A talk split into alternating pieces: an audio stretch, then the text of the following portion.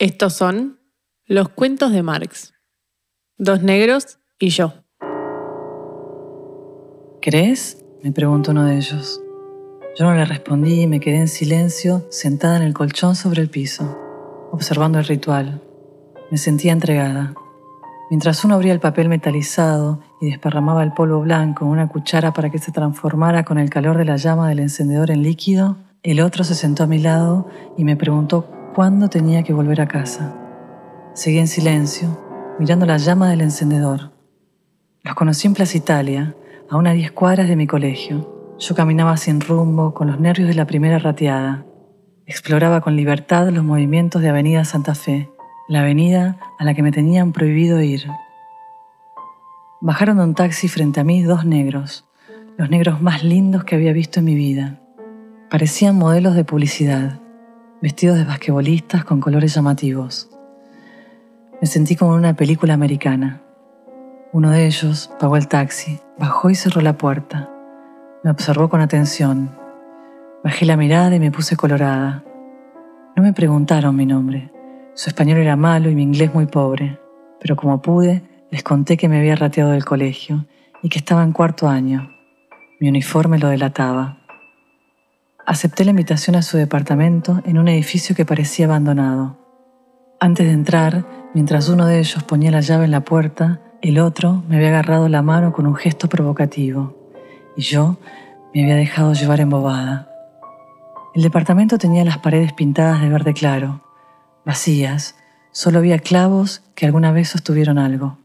Las alfombras estaban arruinadas y contra una columna había una mesa de madera con cinco vasos de plástico, dos platos sucios y una botella de agua.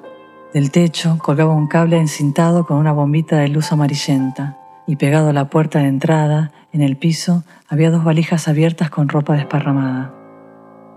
Primero se inyectaron ellos. Afuera no se escuchaba nada, como si el mundo se hubiera apagado. Yo no tenía miedo. Comencé a sentir una suave excitación cuando se acercaron con la jeringa y un profundo placer me hipnotizó. Dos semanas antes de cumplir 15 años, mi papá organizó un té para los dos en el jardín. Nos sentamos debajo del sauce llorón que había en el fondo de casa. Sobre la mesa de mármol rajada había una bandeja de plata decorada y un antiguo juego de té limoges floreado que habíamos heredado de mis abuelos. Se sentó frente a mí, preparado para decirme algo. Todo lo que decía mi papá terminaba cumpliéndose, y por eso me fui acostumbrando a hacerle siempre caso al pie de la letra. No era solo mi padre, sino también mi mentor. Le preguntaba todo, hasta de perder la virginidad con Matías, y gracias a sus consejos me arrepentí. En la forma en que un hombre acaricia a una mujer se puede leer que quiere, me decía, y eso me quedó grabado.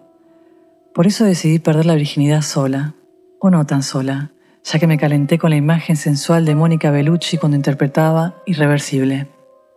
Creo que esa tarde a papá se le fue de las manos su protegida y única hija. Me habló de las drogas, de lo peligroso que puede ser para una chica consumirlas. Me dijo que no era lo mismo que un hombre se drogara a que lo hiciera una mujer. Me marcó las diferencias con ejemplos y videos que buscaba en el celular, casos de mujeres con las fotos de antes y un después, eran imágenes desagradables, mujeres deterioradas. Sin darse cuenta, papá despertó algo en mí, como si un animal rebalsara en mi interior. Boca abajo, desnuda, apenas podría abrir los ojos. La camisa, la pollera y la corbata de mi uniforme estaban tiradas en el piso. La voz de los dos negros iban y venían como ecos repetitivos.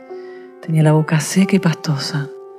Aunque no podía levantar la cabeza, la luz del día que se filtraba por la ventana dejaba ver nuestras sombras proyectadas en la pared. De mis labios escapaban gemidos.